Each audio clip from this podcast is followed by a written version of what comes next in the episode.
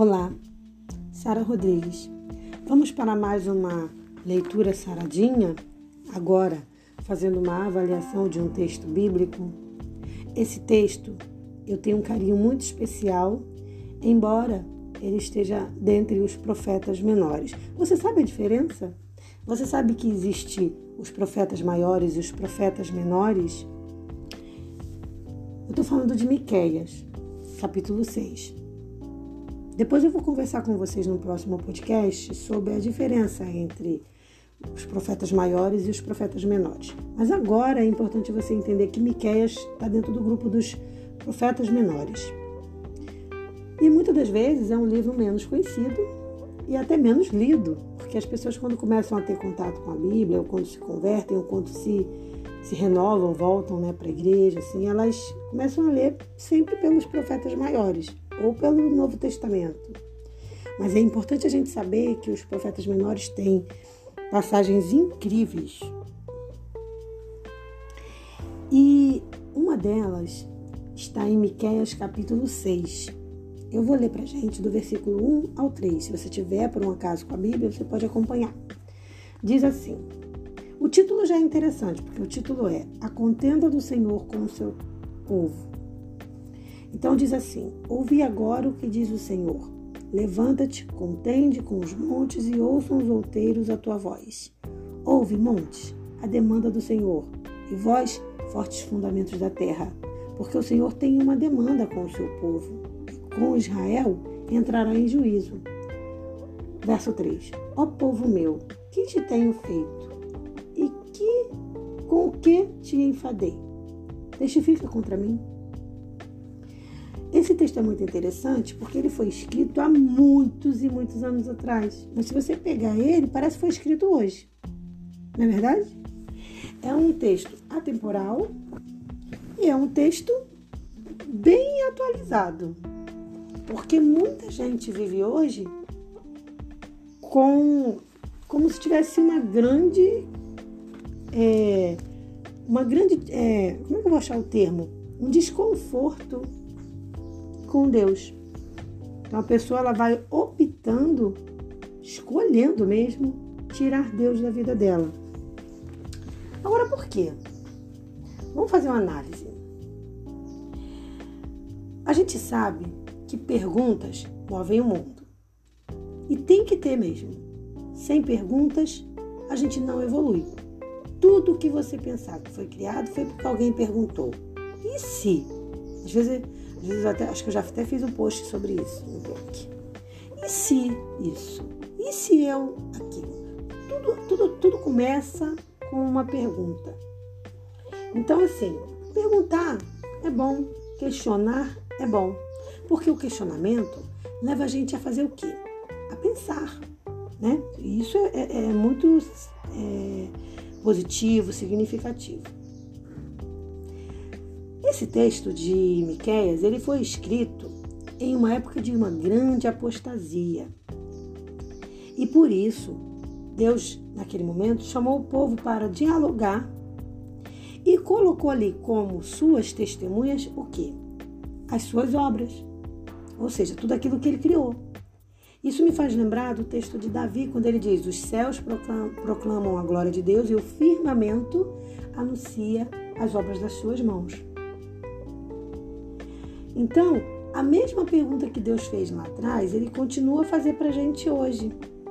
O que vai, ou pelo menos deveria ser diferente, é a nossa resposta. Que a gente tem que pensar: que resposta eu daria para Deus se Ele me pergunta o que tenho feito a você e com que e com que eu te cansei a ponto de você não ter mais relacionamento comigo? Outra coisa que é muito importante também é os prazeres carnais, as coisas que normalmente nos afastam de Deus, elas são temporárias.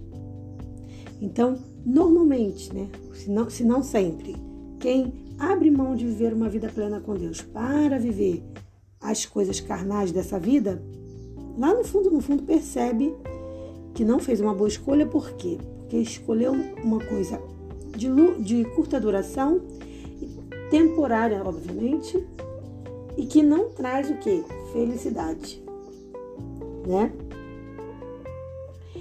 Mas mesmo com tudo isso, mesmo às vezes com a nossa rebeldia, mesmo às vezes com o nosso afastamento, Deus ele sempre está disposto a nos ouvir.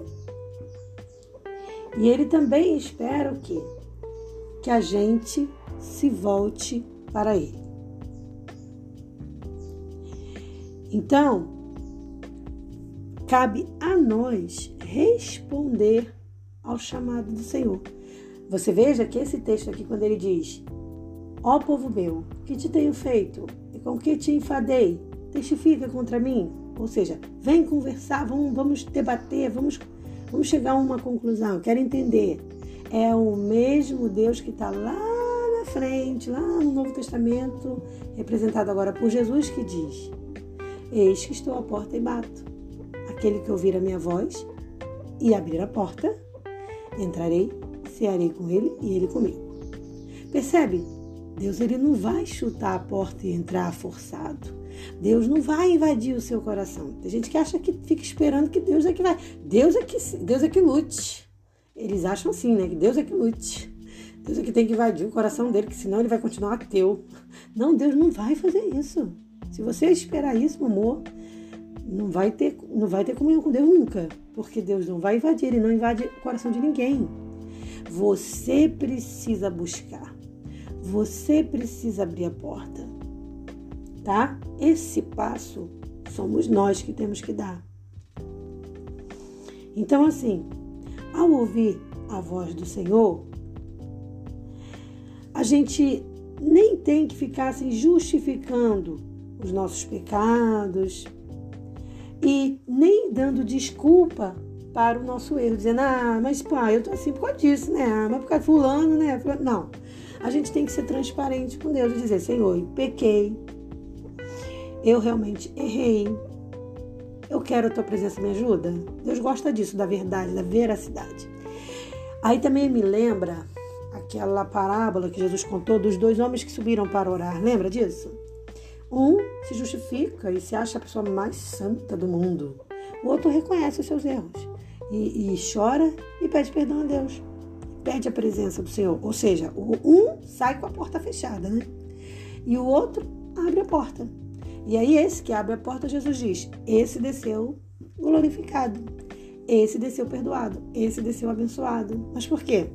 Porque esse simplesmente desejou e abriu a porta. Entendeu que eu não vou invadir o coração de ninguém. Se a gente entender isso, fica fácil, porque tem gente que realmente fica o tempo todo esperando que Deus vai invadir o coração. Aí fica aquelas perguntas assim: Ah, mas se Deus existe, por que, que morre pessoas inocentes? É para você entender isso, você tem que ter comunhão com Ele. Se você quer perguntar, pergunta para Ele, não vem perguntar para mim. A única coisa que eu faço é as coisas que eu não entendo do Senhor, eu aceito. Eu não não fico de rebeldia. Então a gente tem que ter essa fé, como Jó teve. Perdeu filhos, perdeu riqueza, mas não se afastou do Senhor. Porque senão a gente vai achar. Ah, então vira, vira um, um comércio. Eu tenho relacionamento com Deus porque Deus me abençoa. Ah, então no dia que Ele não me abençoar, eu meto pé. Entende a lógica disso? Que relacionamento verdadeiro é esse? Que no dia que Deus não me atender, eu meto o pé desse relacionamento. Mas então isso não é um, um relacionamento saudável e verdadeiro. Relacionamento com Deus, principalmente, tem que ser pautado na veracidade, na fidelidade, na fé. O que é fé? Paulo diz: certeza daquilo que a gente não vê. E também, embora ele não diga exatamente assim, mas também significa a certeza daquilo que a gente não entende. Então, o que eu não entendo, eu confio tá? Então, por exemplo, deixa eu te, dar, te falar uma coisa aqui. Eu, eu, agora sou eu, olha, eu vou deixar claro isso aqui. A Bíblia não fala disso, tá? Aqui sou eu que estou falando. Eu acredito que uma criança, quando morre numa situação de extrema violência, eu acredito que o anjo do Senhor está ali tirando a dor dela, tirando tudo. Eu acredito assim. Ai, tadinha, tô iludida. Tudo bem, mas se eu estou iludida, não está fazendo mal a ninguém essa minha ilusão, ok? Mas eu penso assim, porque pelo que eu conheço do meu Deus, entende? Então, o, o, o ponto importante é a gente entender que aquilo, o assunto que não veio pra gente, a gente não tem maturidade, mentalidade suficiente para entender, a gente tem que deixar para Deus. E não ficar com essa teimosia de dizer assim, ah, é por isso que eu sou ateu, tá vendo? Porque as crianças morrem. Ué, mas e, e, e o que, que vem depois, você sabe? Você sabe realmente o que acontece quando a pessoa morre? Já morreu? Saber? Então, assim, deixa para Deus. Aquilo que você não entende, deixa para Deus. E em vez de ficar com rebeldia, mantenha e, e, abra cada vez mais a porta do seu coração para que Deus entre. Aí sim você vai começar a ter as respostas. E mesmo assim, vai ter respostas que você não vai ter agora. Não é nem porque Deus não quer te dar, é porque você não está preparado para receber. Nem eu, tá? Tô falando você, mas é generalizando. Então, hoje eu queria deixar essa pergunta para você, para que você passasse o dia pensando assim: se Deus me perguntar por que você está distante, por que você está orando pouco, por que, que você não ora, por que, que você não está feliz comigo? Me, me, você vá e, e, e pense, o que, que eu diria para Deus? E aí você ora a Deus nesse ponto, conversa com Ele sobre isso. Eu vou ficar muito feliz se eu souber que você conversou com Deus depois desse podcast. Que você foi tocado, que você entendeu que precisava entrar em audiência com Deus. É maravilhoso entrar em audiência com Deus. Deus ele está sempre disposto a nos ouvir, a nos ajudar. Deus ele não é aquele Deus com, aquele, com aquela espada na mão para cortar a cabeça. Corta-lhe as cabeças. Deus não é assim, tá? Mas nunca esqueça, aquele que se aproxima do Senhor precisa crer que Ele existe, que Ele é bom e que é galardoador de toda, todos aqueles que o buscam.